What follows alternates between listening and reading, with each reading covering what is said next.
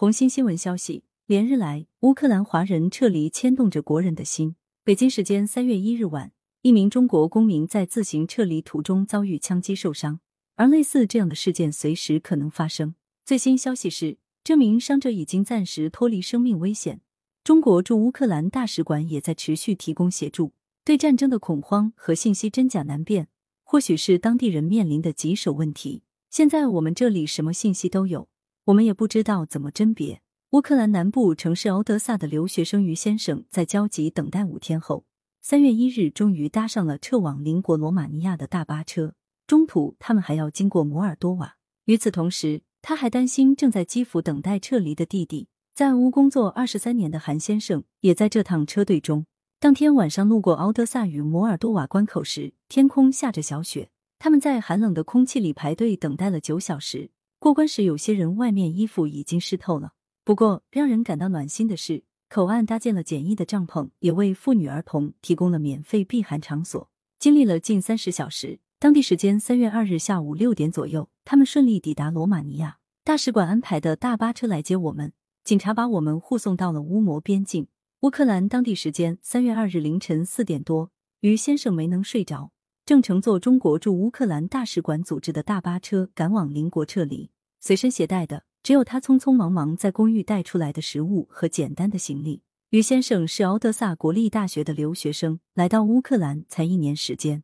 俄乌冲突爆发后，他和同学在公寓里待了近五天。三月一日，跟随中国大使馆工作人员撤离，凌晨时分到达敖德萨与摩尔多瓦交界。短暂的几天时间，对战争的恐慌和对疫情的担忧一直悬在他心里。当地时间二月二十四日凌晨五点，正在睡觉的他听到外面炮声，醒来时就看到俄军登陆敖德萨的消息。当天下午，中国驻乌克兰大使馆开始登记当地华人信息。第二天下午四点，当记者联系到于先生时，他正与朋友在学校附近的公寓楼，称已经填完了撤侨的表格。于先生所在的公寓是留学生宿舍。在这里的留学生和商人较多。他说，与自己同行的有七八个人。如果大使馆安排留学生撤走，他们将会集体行动。二月二十四日当天，乌克兰总统泽连斯基宣布全境将进入战时状态。俄乌冲突加剧，战时气氛令全城气氛紧张起来。二月二十五日下午，于先生收到疑似当地战时消息的视频，打起来的地点好像是市中心方向。而后，他收到敖德萨议会议员发表的消息称，因为疑似有无人机出现在敖德萨港口，因此要以火力压制，并非俄军炮火。当地时间二月二十七日全天宵禁，打乱了于先生准备出门采购物资的计划。当晚六点半，于先生还听到了二十分钟警报声。他告诉记者，在距离我大概一百公里外的地方，双方正在战斗。二月二十八日。俄乌双方代表团在白俄罗斯戈梅利州举行冲突以来的首次谈判。于先生也在关注谈判进程。于先生会在凌晨三至四点发来最新消息。战争恐慌让他难以入眠。中国驻乌克兰大使馆二月二十八日证实，当天中国开始从乌克兰撤出首批公民。据环球时报消息，三月一日又组织一批撤离行动，这批规模比前一天的规模更大，有十四辆大巴车。主要运送了余下的一部分留学生，还有华人华侨，大约七百到八百人。路线依然是从敖德萨出发到摩尔多瓦，从摩尔多瓦入境罗马尼亚，在罗马尼亚再乘包机回国。于先生就在三月一日的这一批撤离队伍中。虽然他已经撤离了，但他仍很担心在基辅的弟弟。我的弟弟在基辅，他那里情况会严重一些。他家附近就有一个军事基地。于先生向红星新闻表示。弟弟那边的情况还比较稳定，但是如果俄方要进行轰炸，弟弟那边的军事基地将可能会是攻击目标。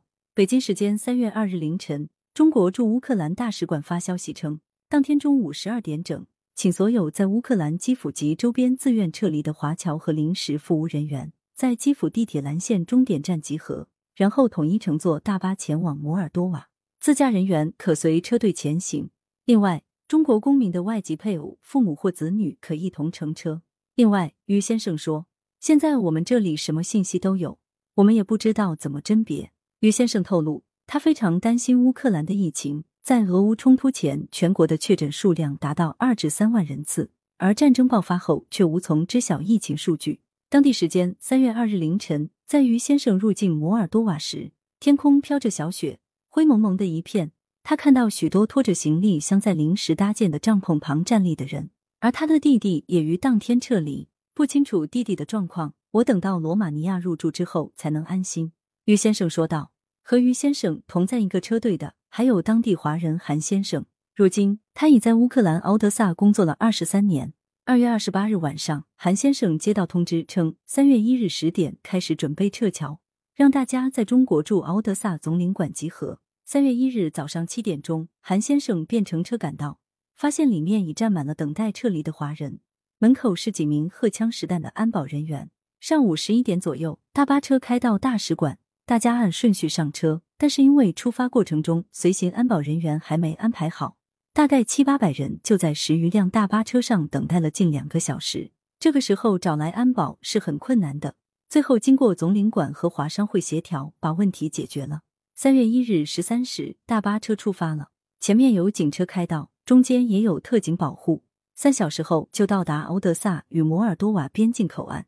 口岸人特别多，不仅有中国的七八百人，还有印度、越南等其他国家的人员，显得十分拥挤。当时天空飘着雪花，韩先生与同行人员在口岸等待了九小时，很多人外面的衣服已经湿透了，天气也非常冷。摩尔多瓦在口岸搭建了一些帐篷，为妇女儿童提供了免费避寒场所，同时在路旁准备了免费的茶水、咖啡、牛奶、饼干、水果等。一些当地志愿者会背着箱子，里面有饼干、巧克力等，时不时的问我们是否需要，都是免费的。韩先生告诉红星新闻。虽然这次撤离的华人比较多，大家心情都比较急迫，但总体来说还算井然有序。大家很自觉的排队，没有出现拥挤嘈杂的现象。九小时后正式通关放行时，也是妇女儿童先行，男士跟在后面慢慢等待过关检查证件，差不多用了一个小时。对面就是摩尔多瓦境内，中国驻摩大使馆、当地华商会志愿者等已经安排了大巴车在等待他们。凌晨四点三十分的时候，他们换乘摩尔多瓦的大巴车直奔罗马尼亚。当地时间三月二日十八时许，于先生和韩先生所在的车队顺利抵达。感谢收听羊城晚报广东头条，更多新闻资讯，请关注羊城派。喜马拉雅语音合成技术，让您听见更多好声音。